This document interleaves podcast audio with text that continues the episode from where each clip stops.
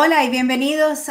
Buenas noches a todos. Gracias por estar con nosotros. Mi nombre es Marta Bueno y hoy es el 13 de enero y este es un episodio de Libertarios Hispanos con mi compañero Zach Foster. Hola, Zach. Hola, segunda Zach, temporada. Así es. Bien en nuestra segunda temporada. Así es, nuestra segunda temporada, nuestro segundo año, Zach. Así es, así es. Y bueno, ah, todos tenían la esperanza de que este año sería un poquito menos loco del año anterior, pero eventos recientes han comprobado que esa esperanza no será realizada. Entonces, ¿quisieras meternos en el tema para hoy? Pues hoy vamos a hablar de todo lo que ha sucedido en esta última semana en Washington, D.C. Bueno, y también el título de este episodio es No fue nosotros, fue Antifa, y eso es un tema muy especial. Vamos a dar a nuestra audiencia una análisis muy detallada, muy en fondo de todos los eventos sucediendo alrededor de la elección presidencial, los intentos o supuestos intentos de robar a esa elección y luego la insurrección que sucedió hace una semana en el Capitolio estadounidense en Washington, Distrito Federal. Entonces, tenemos mucho que contar a ustedes. Tenemos mucho de qué hablar, Zach. Tenemos muchísimo. Absolutamente.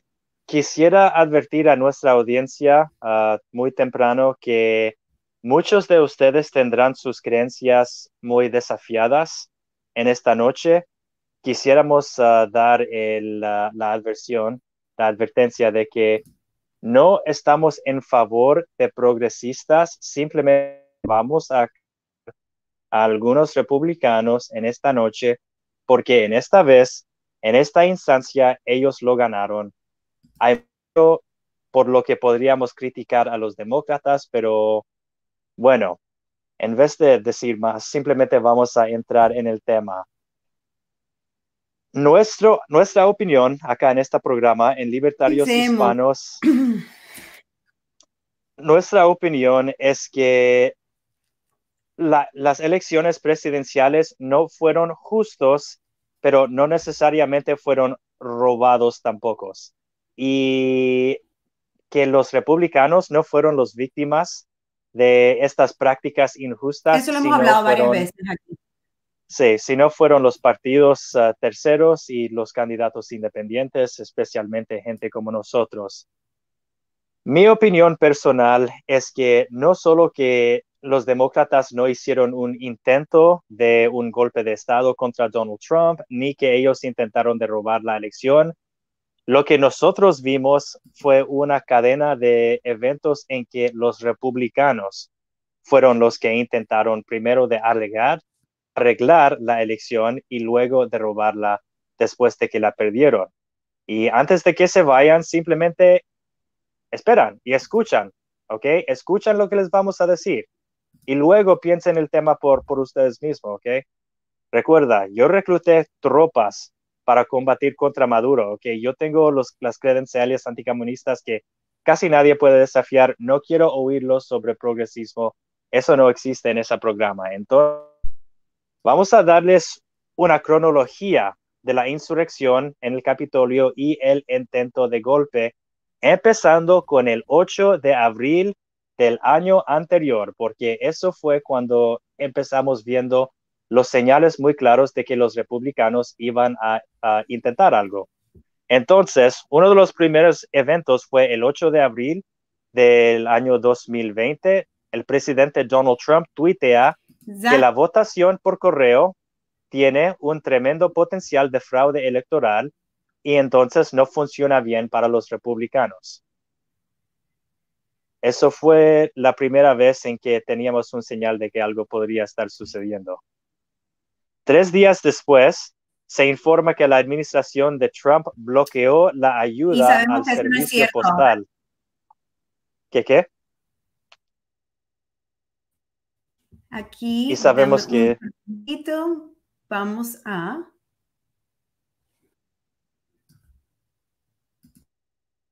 Vamos a presentar algunas imágenes también mientras que demos este sermón.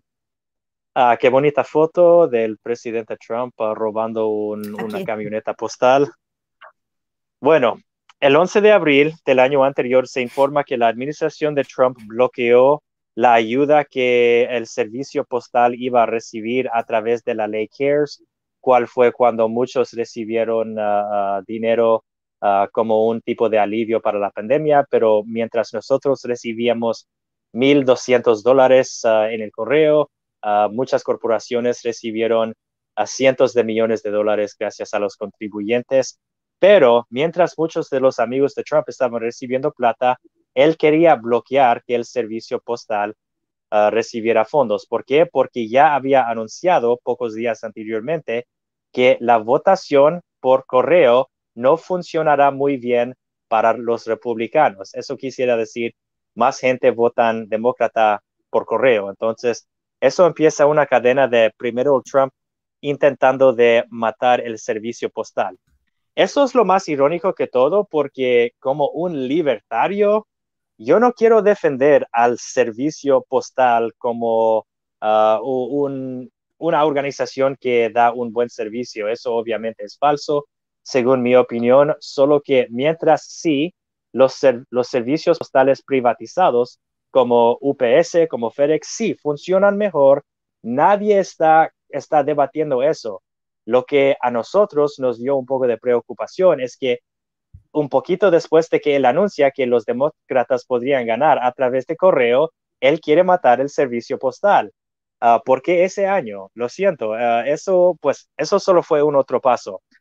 6 ah, de mayo, el, un, alguien que fue Trump, fiel a Trump, se llama Luis DeJoy, fue seleccionado por la Junta de Gobernadores del Servicio Postal y para ser el próximo director general de correos. Ah, él no tenía ningún tipo de experiencia ni en el servicio postal, ni en ningún tipo de trabajo postal o de mensajería, ah, ni de eso.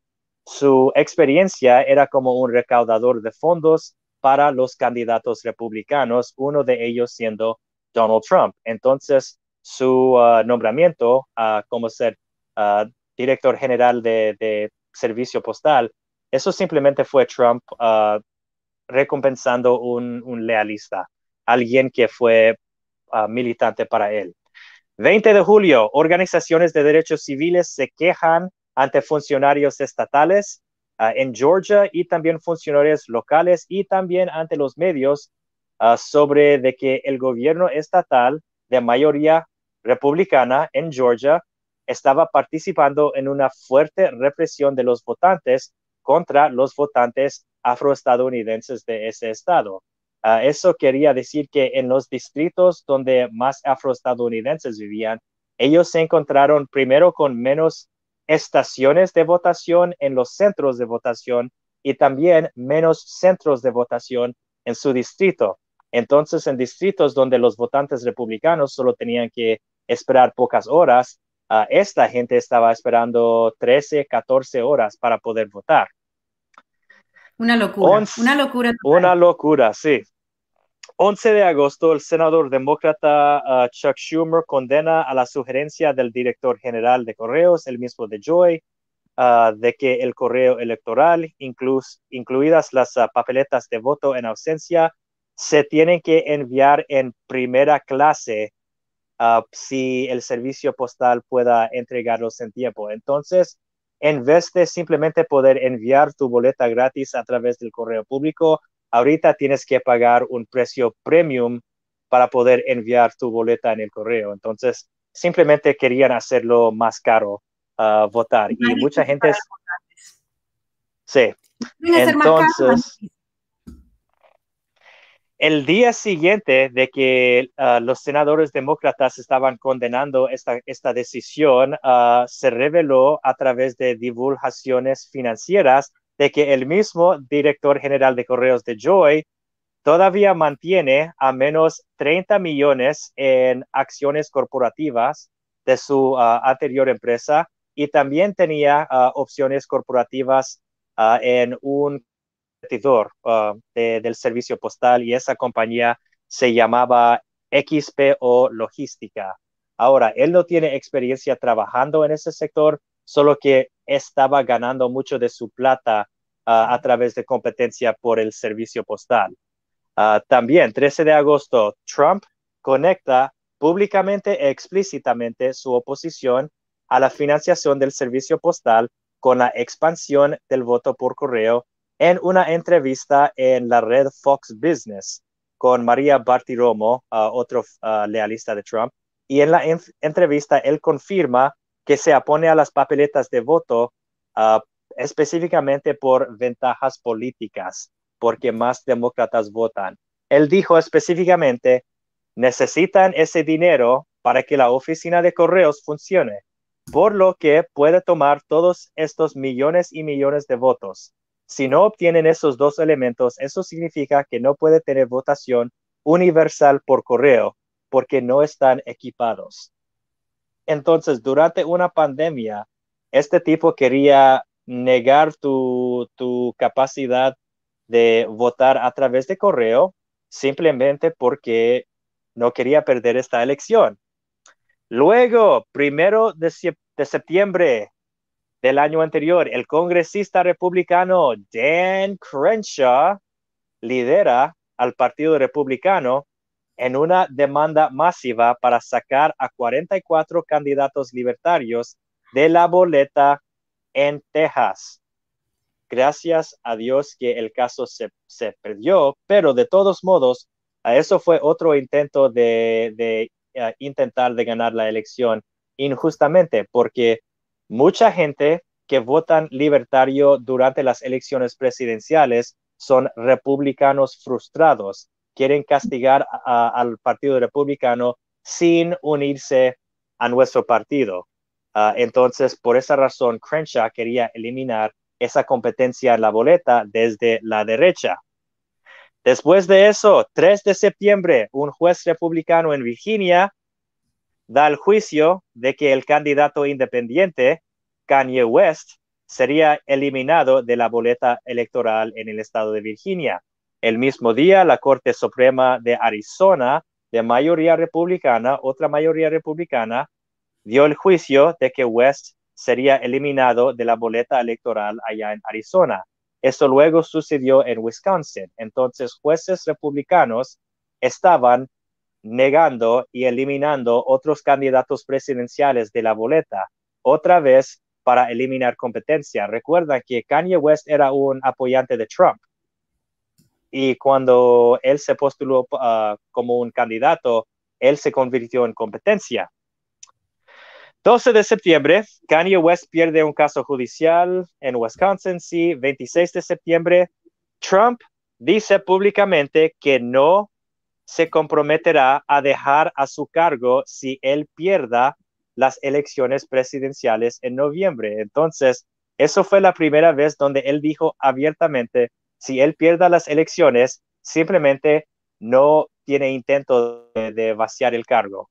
Eso me suena un poquito como Hugo Chávez, pero eso solo es mi opinión. ¿Qué más sucede? Ah, nuestra opinión, ok, bueno, no estoy solito en esto. No, 12 de 12 de el Partido Republicano planta cajas ah, falsas de recolección de votos, cajas fraudulentas en tres condados de California, disfrazando como cajas de recolección de votos oficiales Ah, planteadas por el gobierno estatal y hicieron eso con el objetivo aparente de robar votos en distritos de tendencia demócrata. Ah, en otras palabras, esto es un, tipo de fraude electoral. Ah, antes de que la gente intenta decir que eso también fue antifa y también en la foto hay señales que dicen caja oficial de recolección de votos. Pues caja oficial de quién? Entonces estaban intentando. Drop off. O sea, es, es un sincero intento de, defraudar a, a, la, a, la, a, la, gente, pero bueno. Y yo vi una de esas cajas en la ciudad en que yo vivo ahora, entonces yo sé, por supuesto, esto no es falso, yo las vi. antes de que intentan decir eso fue Antifa, el próximo día de este escándalo, el Partido Republicano admite que colocó esas cajas, pero afirmaron que lo que hicieron ah, ah, fue completamente legal porque es legal recolectar votos para otras personas. Ah, pues sí, es legal recolectar votos para otras personas, pero no bajo medidas fraudulentas. Tienes que decirles exactamente quién seas y por qué razón estás Uh, pero lo que ellos hicieron, intentaron fue de engañar a gente en creer que esto fue una caja uh, planteada por el gobierno. Luego, el mismo día, 12 de octubre, miembros de los Proud Boys empiezan anunciando que habrá una guerra civil si Trump no gana en las, las elecciones presidenciales. Otra vez, los miembros de Proud empezaron anunciando que habrá una guerra civil si Trump no gane las elecciones. Que por cierto, los de Proud Boys estaban en DC el 6 de enero e inclusive unos dos días antes de eso, el 4 de enero, el jefe de los Proud Boys, el, el gerente, el grande de los Proud Boys fue arrestado en DC. O sea que no solo lo dijeron, sino que lo hicieron. Sí, llegaron varios días anteriormente intentando de planificar y todo eso. Por esa razón, uh, Airbnb uh, estaba cancelando todas sus reservaciones en Washington, D.C. Para, para ese día y también el fin de semana. Y lo van a hacer otra vez uh, frente a la inauguración de Joe Biden, simplemente porque no quieren que su servicio sea utilizada para que estos insurgentes golpistas estén intentando de anular a una elección que perdieron. Claro que eso solo va a afectar a las personas que tienen Airbnb. Si tienes un hotel, pues ya eso es otra cosa. Ah, exacto. Entonces, ah, continuando, 17 de octubre, grupos de derechos civiles informan que los distritos de mayoría demócrata, especialmente distritos con alta población afroestadounidense, todavía están uh, experienciando este Ah, esperas intolerables de tres horas en sus distritos y ahora que la votación temprana empieza, así mismo como en las elecciones primarias, otra vez afroestadounidenses tienen que esperar 13, 14 horas para votar, mientras los republicanos están dentro y fuera en pocas horas al máximo. Entonces, varios meses y eso todavía está sucediendo. Luego, el día de la elección, 3 de noviembre, nosotros estábamos juntos en Dallas, en Texas. Quizás algunos estaban en uh, nuestro canal en Facebook o en YouTube viendo algunas de las transmisiones que estamos nos, nos veíamos bien chévere. Simplemente voy a decir eso, eso es mi opinión humilde. Sí. y lo pasamos buenísimo. Lástima que no ganó nuestro partido. Es más, eh, no fue una buena eh, noche para nosotros en sentido de, votos, pero lo pasamos muy bien, así que... Sí, nosotros, bueno, los, el Partido Verde recibió aún menos votos de nuestra candidata, pero todas cosas consideradas, nosotros fuimos los que recibieron los golpes más duros a la día de las elecciones, pero no fue nosotros ah, empezando a tirar un barrinchi eterno sobre los resultados.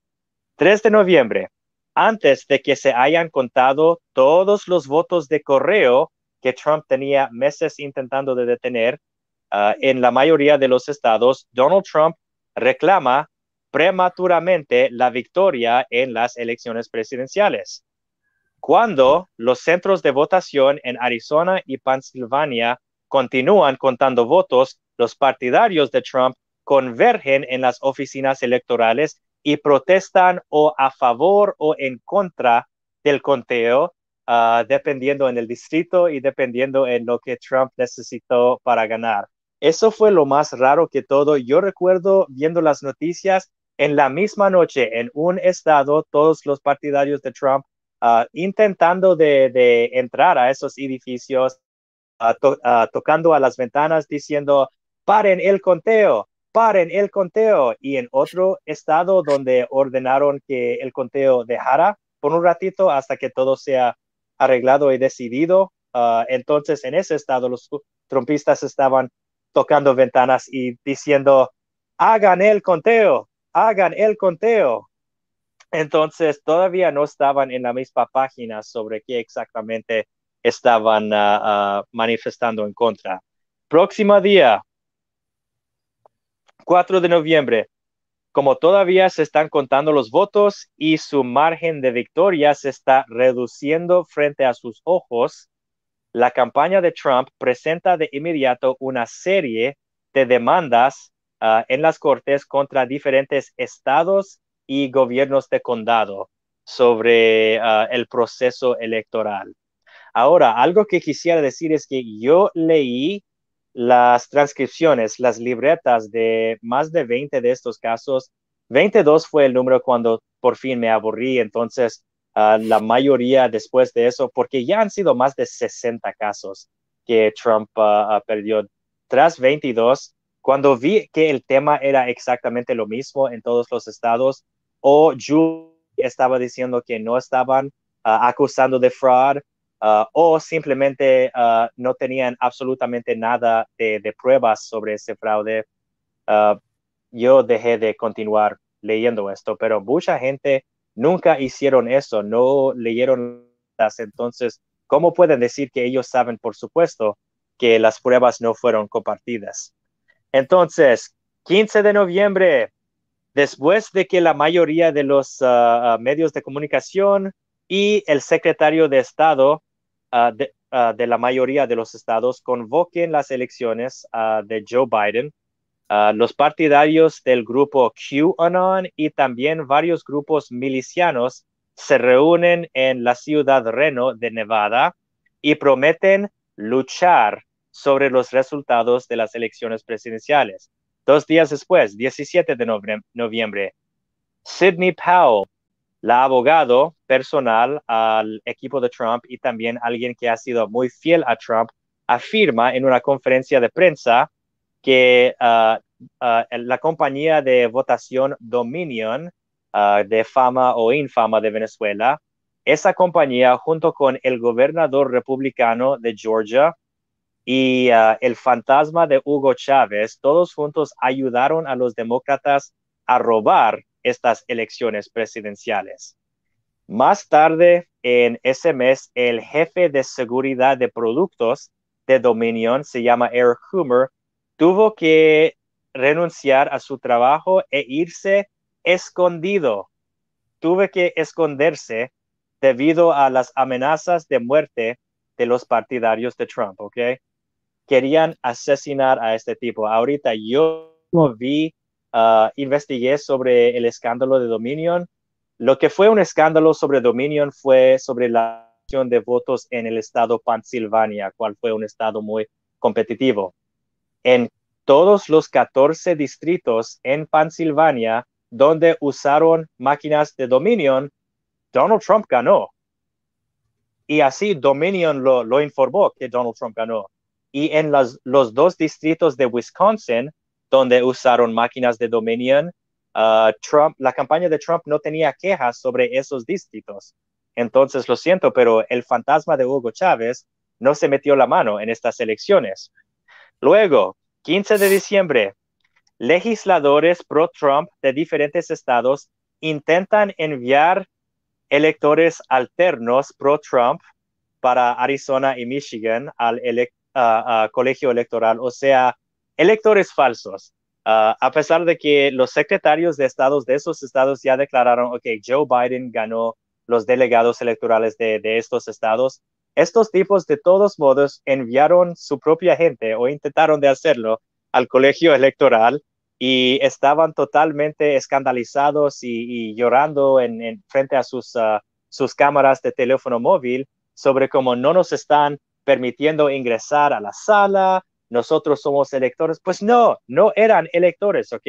Ellos tenían la legitimidad de la Asamblea Constituyente de Venezuela.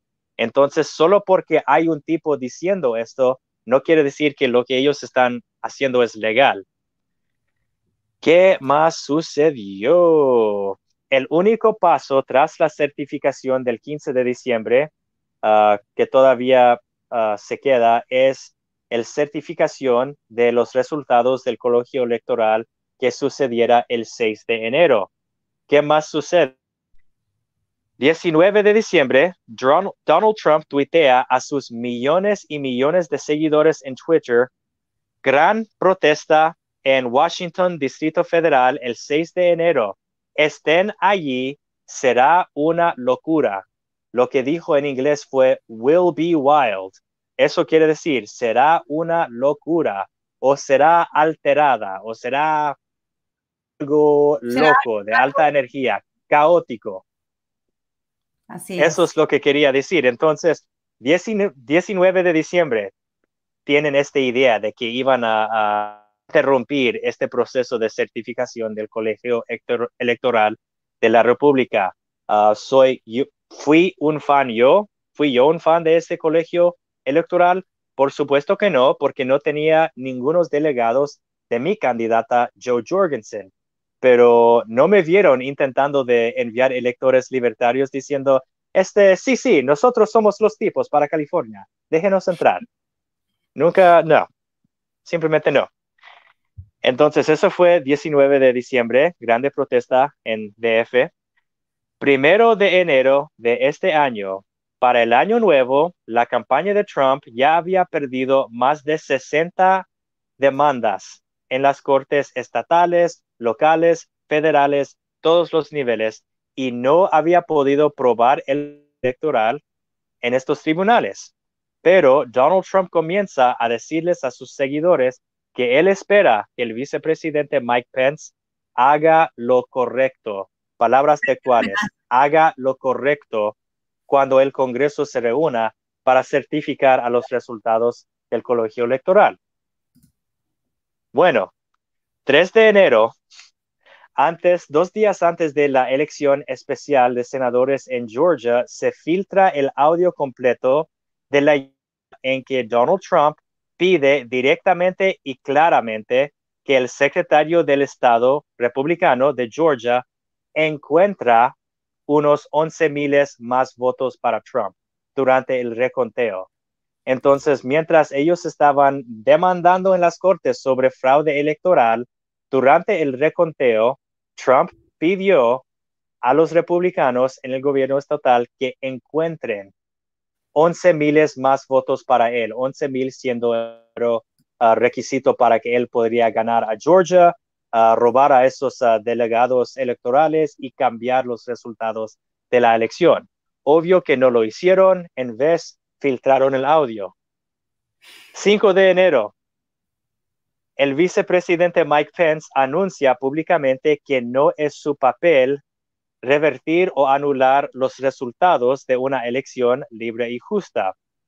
Luego, Trump lo reprende a Pence en sociales por no haber hecho algo que no tenía el poder. Cuando el se, se reúne para certificar esos votos, sí, tienen debate y todo eso, pero por lo mayor es una formalidad porque simplemente son los senadores de cada estado diciendo, ok, este número de delegados por este candidato y ya, ah, el número de delegados sea uh, decidido por el secretario de Estado de un estado y ese resultado sería decidido por la elección popular en ese mismo estado.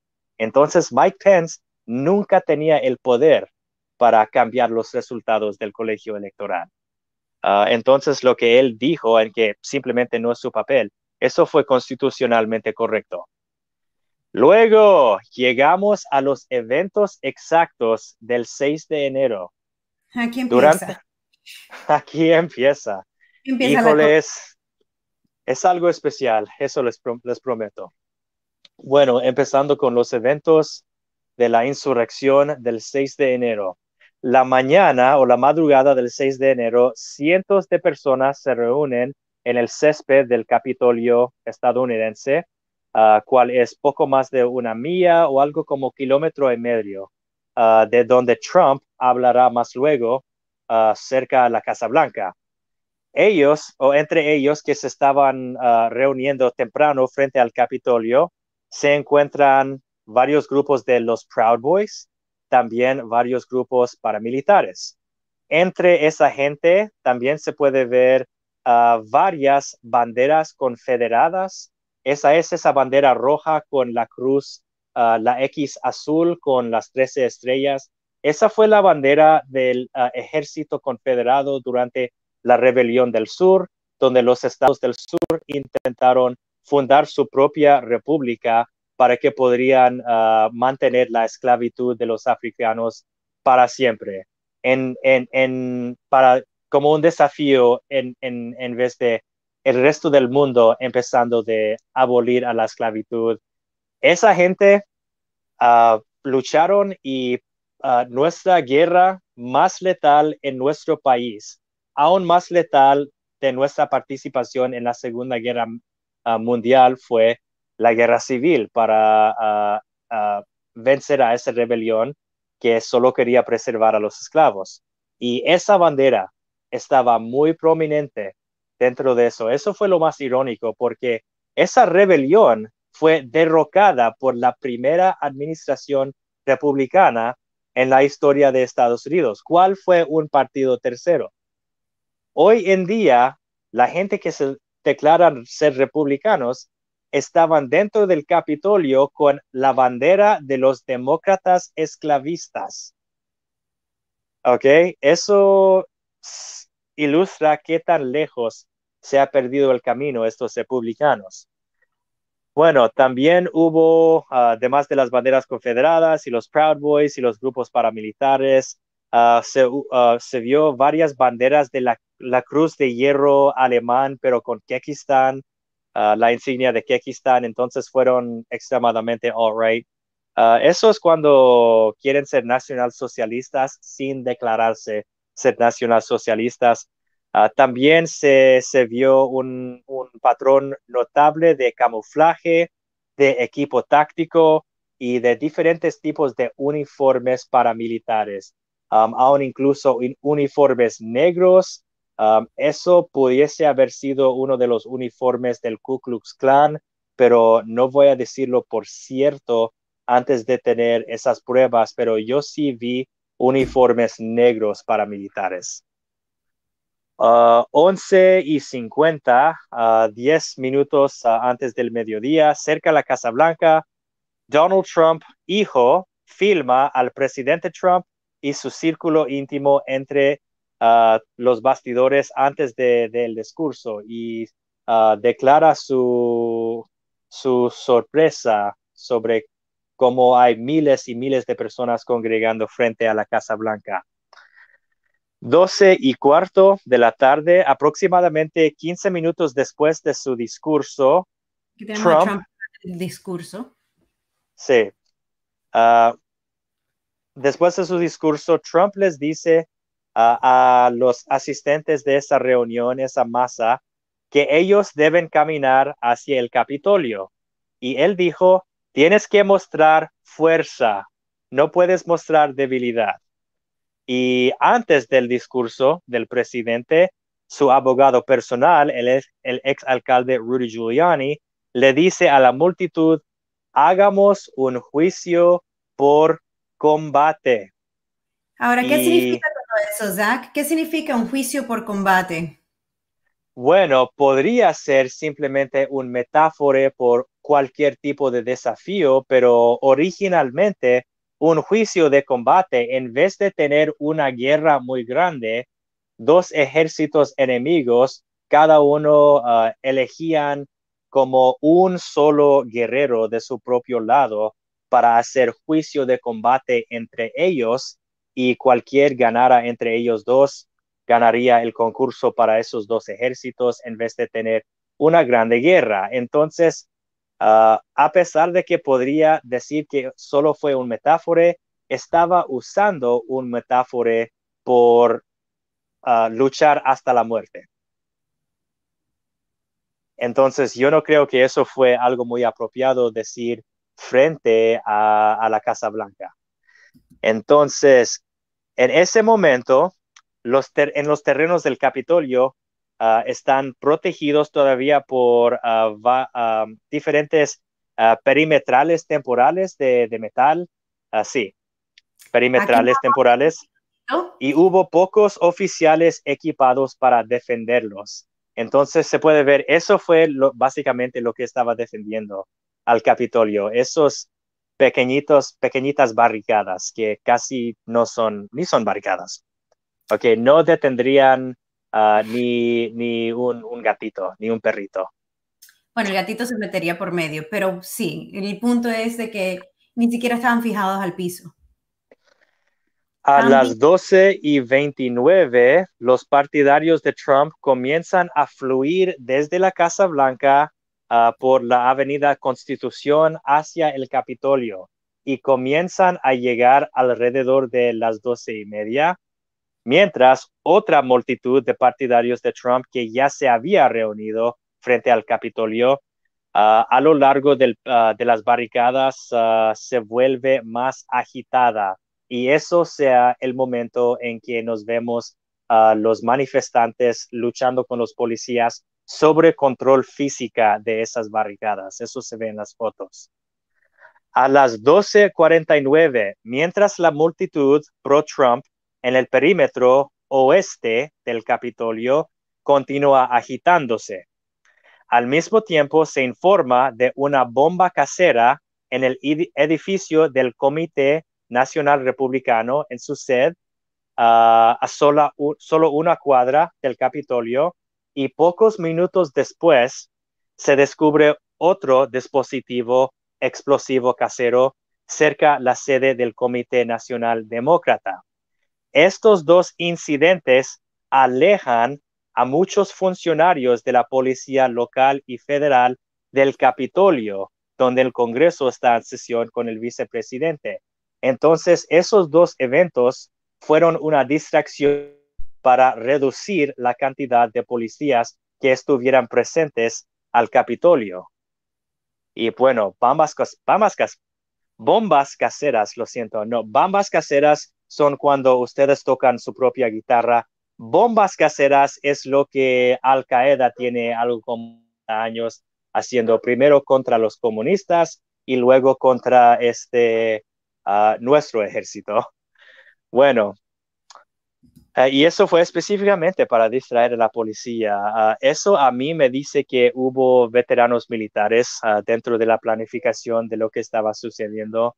Bueno, no me sorprende, ah, solo que habíamos visto este tipo de cosa en Medio Oriente, en algunos otros lugares como Colombia, pero no en el capital federal de Estados Unidos, pero sucedió. A las 12.53, unos 20 minutos antes de que termina el discurso completo de Trump, porque recuerda, uh, canta más a ese tipo que el sonido de su propia voz. Algunas personas en la multitud del Capitolio acosan a los oficiales apostados en las barricadas y comienzan a ponerse físicos, empiezan a golpeos. Eso es cuando la lucha de verdad empieza en el Capitolio. Otros siguen su ejemplo hasta que abruman violentamente a la policía y traspasan el perímetro exterior del edificio. La turba rápidamente atraviesa tres barricadas adicionales, obligando a los oficiales a regresar a los escalones occidentales del Capitolio. Una vez en esas escalones, el grupo choca con un pequeño contingente de policías.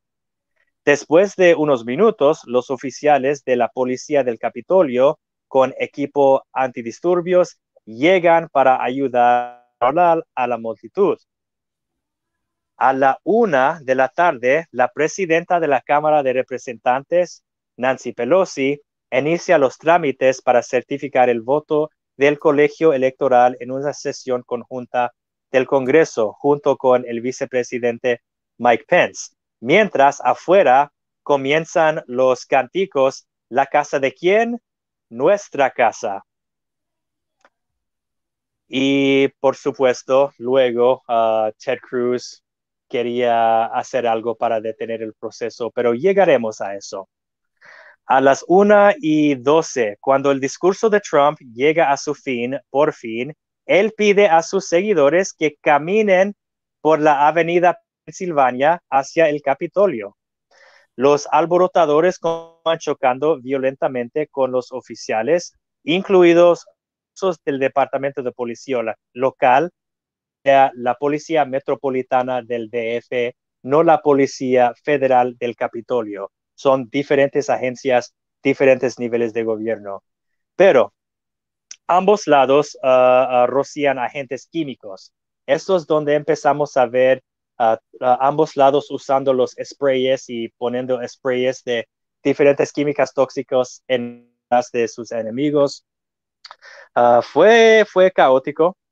A la una y quince, dentro del Capitolio, los miembros del Congreso desconocen el alcance de la vía en el exterior. Había la Cámara de Representantes y el Senado se sus cámaras uh, ah, para debatir la certificación del voto, mientras el senador Ted Cruz, republicano de Texas, sostiene que el Senado no debería certificar los votos electorales de Arizona.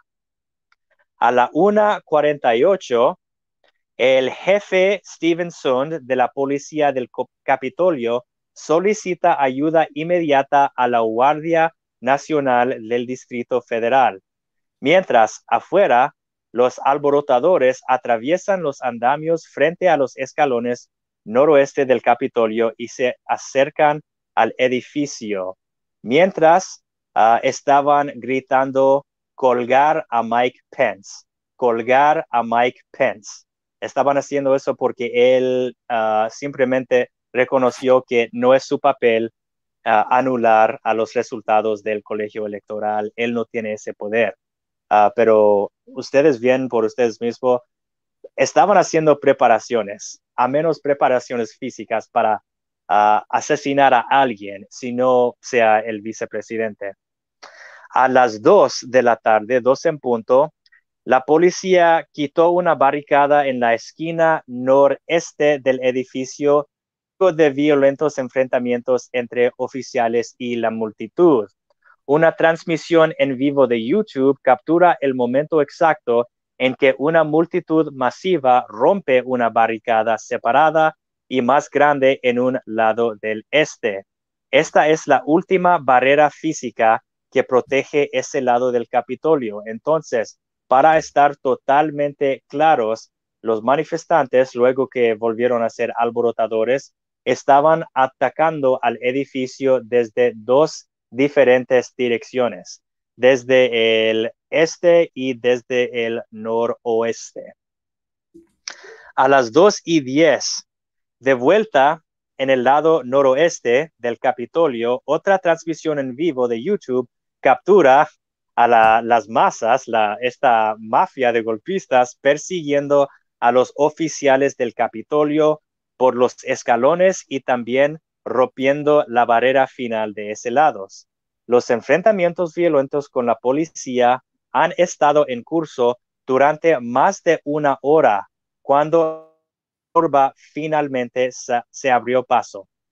La turba se acerca a una entrada cerca de la Cámara del Senado, un piso más abajo donde los senadores, los senadores continúan debatiendo.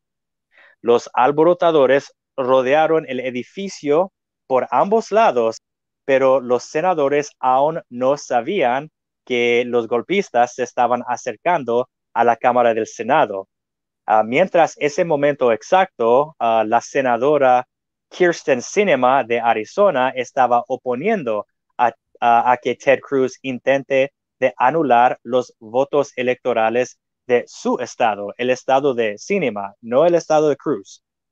A las 2 y 11, los alborotadores en el lado occidental irrumpieron, irrumpen en el edificio alrededor ah, y a las 2 y 11, ah, dos minutos más tarde, cuando llegan a las escaleras junto a la Cámara del Senado, el Senado entra en receso y luego tiene que ah, evacuar a los senadores a un otro piso más seguro.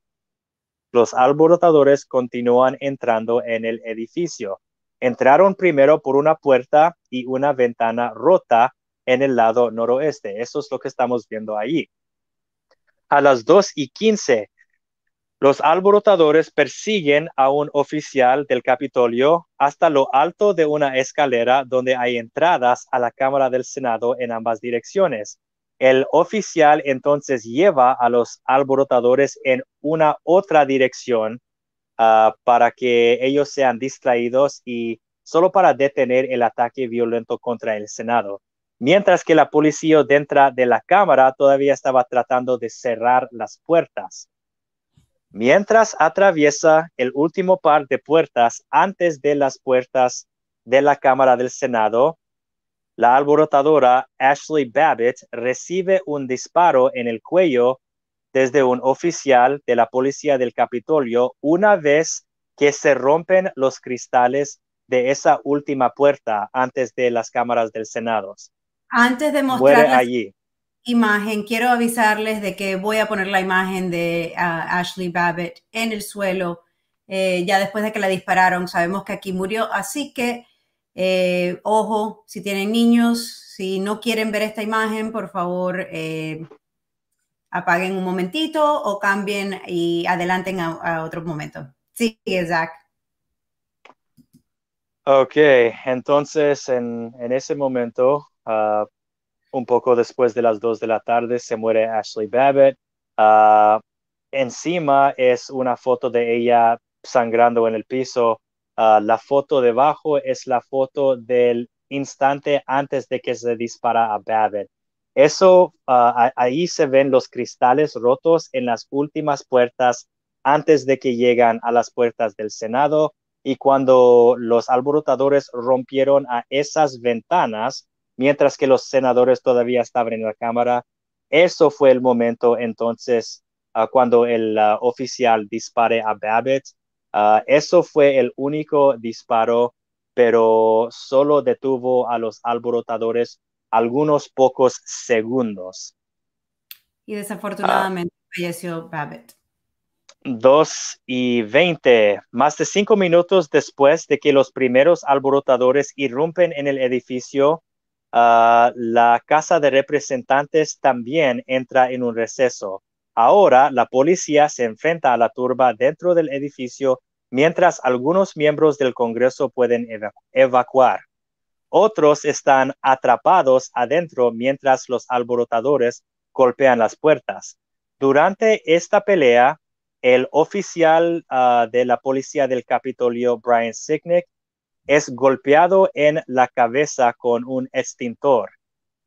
Él regresa a la oficina de su división Ah, pero con una conmoción cerebral. 2 y 25. Los alborotadores están dentro de la Cámara del Senado mientras otros comienzan a destrozar a las oficinas de diferentes miembros del Congreso, incluida la oficina de Nancy Pelosi, presidenta de la Cámara de Representantes. Ahí se ve uno de los manifestantes con sus pies sobre el escritorio de Nancy Pelosi. Yo quería poder haber hecho lo mismo, pero en un diferente contexto. Quisiera poder hacerlo cuando un libertario por fin gana en el distrito donde domina Nancy Pelosi en San Francisco. Ah, pero no quisiera intentar una revolución violenta para poder poner mis pies sobre el escritorio de Nancy Pelosi. yo tengo escritorios en mi casa, no son tan, no son tan especial, ¿ok?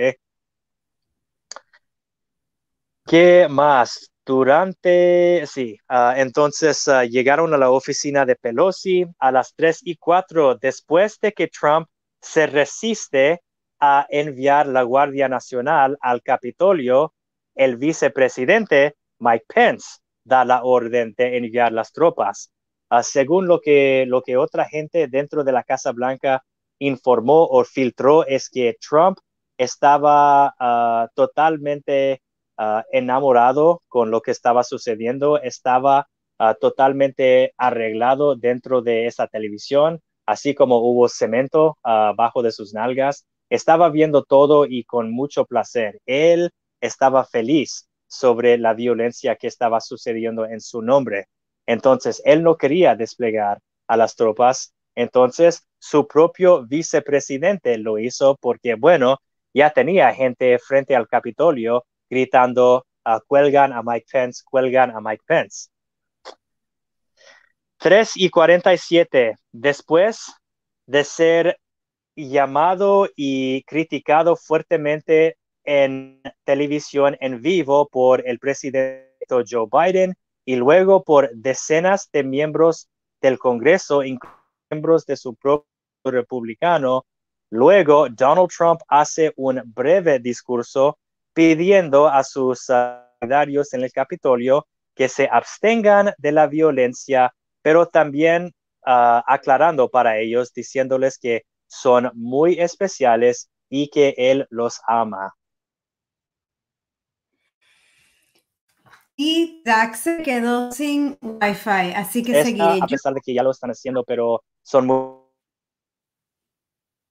Eso habla por sí mismo. Eso es por sí mismo. Tu Wi-Fi está esta noche de nuevo. Lo siento, pero casi estamos terminando. ¿Me pueden oír ahorita mismo? Ok, cuatro y media de la tarde. La policía del y el distrito federal todavía se afrentan a los alborotadores para retomar el edificio del Capitolio. Agentes de la FBI y el Departamento de Seguridad Nacional con equipo antidisturbios llegan al edificio de oficinas. Dirksen del Senado es uh, uno de los oficinas del Senado, los edificios uh, en las afueras de ese complejo, porque hay varios edificios juntos que el Congreso tiene no solo el Capitolio. 4 y 57. El gobernador de Nueva Jersey anunció que se enviarán elementos de la Policía Estatal de Nueva Jersey al DF a pedido de los funcionarios del gobierno de DF. Casi al mismo tiempo, los miembros del Congreso son evacuados del Capitolio a Fort McNair, una base militar cercana al Distrito Federal. A las 5 y 20, el gobernador de Maryland, el estado inmediatamente al norte del DF, anuncia que enviará policías estatales y también... Y de nuevo, voy a ir mostrando. 5.40 de la tarde. 5 y 40 de la tarde. Eso fue uno de mis favoritos. Ese tipo se sentó en la silla del presidente del Senado, dentro de la Cámara del Senado, ah, disfrazado así como un vikingo. Bueno, a las 5 y 40, ¿ok? Más de tres horas y media atrás de que se ingresan violentamente al edificio, por fin el sargento de armas del Senado declara seguro el edificio del Capitolio. Habían pasado más de tres horas en que constantemente los policías estaban luchando con los alborotadores de tres horas y media sin parar. Y eso solo fue para retomar control de adentro del edificio. Tres horas y media para adentro del edificio. A las seis noche, un toque de queda entra en vigor en Washington DF por orden del alcalde de, DF, así como en el vecino condado de Arlington y en Arlington por orden del gobierno de Virginia. 6 y 8 de la noche, las turbas de Trump ignoran el toque de queda del DF y a las 6 y 8, 13 personas habían sido arrestadas, incluidas con cinco armas de fuego y un otro hombre Ah, en otro área del Capitolio fue detenido con tres diferentes armas de fuego y once cócteles Molotov en su carro. Mientras, ah, durante las luchas, ah, tres partidarios de Trump, tres más partidarios de Trump, mueren en la tarde. Una mujer de 34 años murió presuntamente a causa de sus heridas causadas por el aplastamiento durante los combates. Los otros dos eran hombres en sus años 50 y ellos murieron de uno de un infarto, otro de un derrame cerebral. A las 8 de la noche, el Congreso vuelve a entrar en sesión en las cámaras del Senado. Mike Pence y Mitch McConnell hablan y condenan el ataque ah, violento contra el Capitolio que sucedió esa tarde. A las 8 de la noche, la policía sigue luchando contra los alborotadores fuera del edificio del Capitolio y alrededor de, de la Plaza Nacional. 9.58 de la noche, el Senado vota para rechazar las objeciones de seis senadores republicanos encabezados por Ted Cruz. Eso me impresiona. Eso es una estrategia Castro cubano o una estrategia chavista. Ah, por un lado, tienen sus ah, manifestantes causando violencia uh, fuera del Congreso, mientras dentro sus propios partidarios estén de detener al proceso.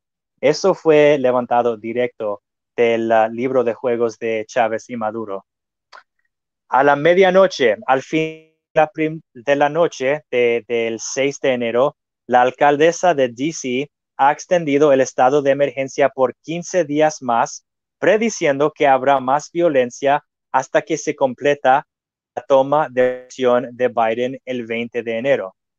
Esta noche, más de 60 agentes de la policía, Capitolio y también 50 policías del DF fueron heridos mientras respondían a estos disturbios.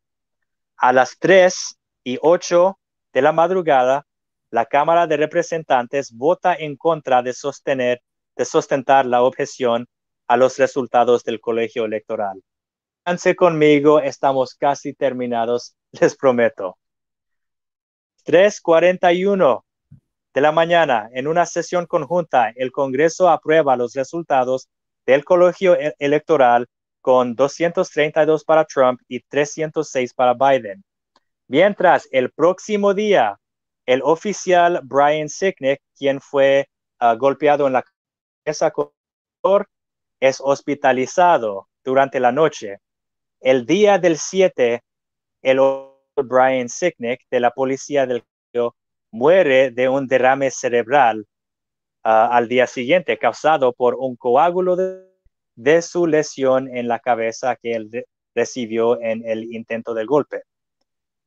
El número de muertos desde el 6 de enero ahora son cinco. Próxima día de eso, 8 de enero, Derek Evans, un legislador de la Cámara de Delegados de Virginia Occidental, quien trans vivo su allanamiento de morada en el Capitolio, es arrestado por la policía en su casa. Su abuela ahuyenta las cámaras de las noticias mientras dice, pueden decirle al señor Trump, gracias por incitar a un motín. Entonces, este golpista fue detenido y su abuela dice a, los medios, pues esto es la culpa de Trump. El mismo día, Donald Trump se encuentra prohibido permanentemente en Twitter y estamos llegando al fin.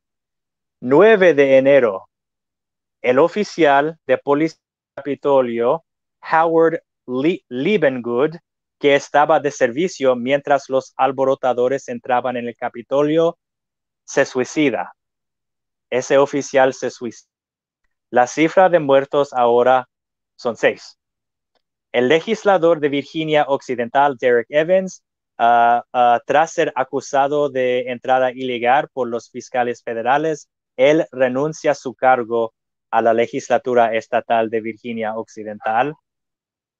Luego, el 2 de enero, día de ayer, uh, o Christopher Stanton, Georgia, uno de los ah, más que 100 alborotadores ah, arrestados por esos eventos el 6 de enero, pero liberado poco después, Christopher Stanton, Georgia, también se suicida. Suicida y sus cargos que él todavía tendrá que afrontar en, un tribunal. Ah, el número de muertos por el fallido golpe ah, lanzado por Donald Trump ahora son siete. Siete personas han muerto. Ah, esa gente ha dicho durante años que todas las vidas merecen, todas las vidas valoran, Ah, han dicho durante años que las vidas de los policías valoran cada vez que alguien, realmente un afroestadounidense, sea disparado por la policía, ellos siempre fueron los primeros de, pues, ¿por qué no simplemente sucedieron, por qué no obedecieron a, los gritos del oficial que tenía un arma apuntado en su cara? Pero en esta vez ellos asesinaron policías. Ellos también hicieron cosas que resultaron en suicidio. Obviamente. Se cambiaron las posiciones. Eh, fueron de las vidas de los policías son sumamente importantes a, obviamente, no tanto si no fue tan grande el problema. Obviamente no tanto. Y esos son los eventos completos de lo que ha sucedido. Entonces, solo fue que todo esto uh, día los trompistas intentan ah, decir que, oh, eso fue Antifa. Lo siento, pero eso no fue Antifa. De estos alborotadores ya han sido verificados porque tantos estaban transmitiendo en vivo. Hola, me llamo Juan Chamo y estoy transmitiendo en vivo ah, desde la, revolución. Vamos a, fusilar a todos esos traidores anti-Trump. Vamos a hacerlo. Tengo ah, ah, estas cosas para detener a, congresistas. esos otros tipos, ellos quieren colgar a Mike Pence. Y sí, eso es la revolución. Estamos en vivo. Síganme en Instagram. Eso es lo que sucedió.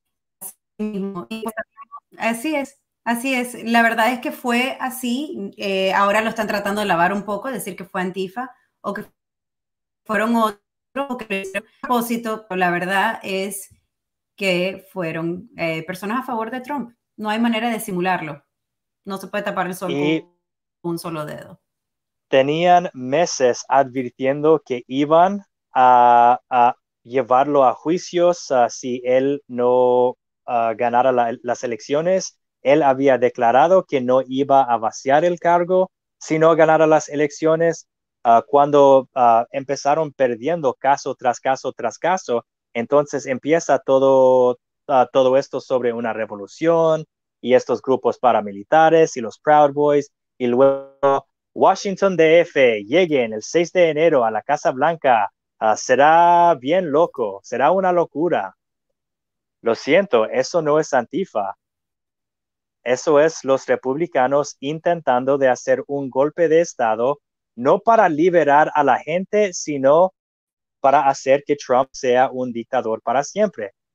Ah, la última cosa que yo voy a decir sobre esto es que la semana anteriormente ya habíamos identificado, no ingresaron a ese Capitolio para traer todas nuestras tropas a casa, no lo hicieron para intentar de devolver todas, a toda la moneda a los contribuyentes. No lo hicieron para legalizar todas las drogas, para perdonar a gente que está encarcelada por la marihuana, para perdonar a y, y, Chelsea Man. Nada de eso. Nada de eso. Todo esto fue nuestro querido, nuestro ídolo, ser presidente para siempre, porque es el Dios emperador y si tienen un problema, entonces vamos a asesinarles. Eso es la posición de los trompistas. Eso no es una posición libertario. No me importa que algunos tenían a María de Gadsden en esa manifestación, porque muchos más tenían la bandera del ejército pro esclavitud. Eso es lo que valora a esa gente. A esa gente las estatuas los estatuos de generales pro-esclavistas son más importantes de las vidas de los policías defendiendo el Capitolio de golpistas que buscan anular a una elección. Lo siento a todos nuestros espectadores de la derecha, no somos izquierdistas, solo es que en esta vez, en esta vez, los republicanos intentaron de hacer su propio Estado. Así mismo. Y pues como nosotros aquí somos libertarios y el único punto que no se ha visto en todo este discurso es el punto libertario, nosotros no estamos a favor de ninguno de los dos lados en esto. Yo creo que es bastante claro que para los libertarios nosotros, lo hemos hablado anteriormente, Zach, los libertarios nosotros no creemos en una persona, pensamos que el, presidente puede ser cualquiera que haga un buen trabajo, no, no nos gustan los, eh, las personas como hacer los ídolos. Y este es un claro ejemplo de cuando uno idolatra a una persona, en este caso Trump, a veces el fanatismo te lleva más allá, te lleva a hacer cosas que, ah, como hablamos hace unos minutos, eh, hace unos meses estaban, estaban estas mismas personas diciendo que las leyes, las, las vidas de los policías, de los Blue Lives Matter, Matter eh, eh, eran muy importantes. Y aquí estamos viendo cómo les caen a golpe, como eh, se murió un policía, en este caso, porque le cayeron a golpes. O sea, es algo que, que hablan de un lado y luego hacen otro. No tienen un valor al cual se pueden adherir. Más, más de 110 policías fueron uh, por golpes ese día. Así mismo. Pues nos hemos corrido un poquito de largo esta noche y les pido disculpas a todos por eso. Eh, eh, he estado un poquito calladita esta noche, la verdad es que estoy un poquito triste. Quiero tomar un segundito, Zach, si me permites. Este día se murió eh, una persona muy amiga mía y muy grande en el estado de la Florida para la marihuana, el señor Kobe Wise, que lo vemos aquí. El señor Kobe falleció hoy de cáncer y la verdad es que él es la persona que creó la petición Floridians for Freedom eh, eh, para la marihuana que se haga eh, legal en el estado de la Florida. No logró su, su objetivo y falleció, el cual me tiene realmente triste. Así que ahí estamos. Solo quería hacer un pequeño momento para Kobe porque fue una persona que de verdad hizo mucho por el estado, mucho para las personas que sufren y lo hizo siempre en nombre de su esposa que tuvo cáncer. Así que con eso nos despedimos. Nos vemos la semana que viene, como siempre, miércoles 9 de la noche, hora de Miami, 6 de la noche, hora de Los Ángeles. Gracias a todos por sintonizar con nosotros.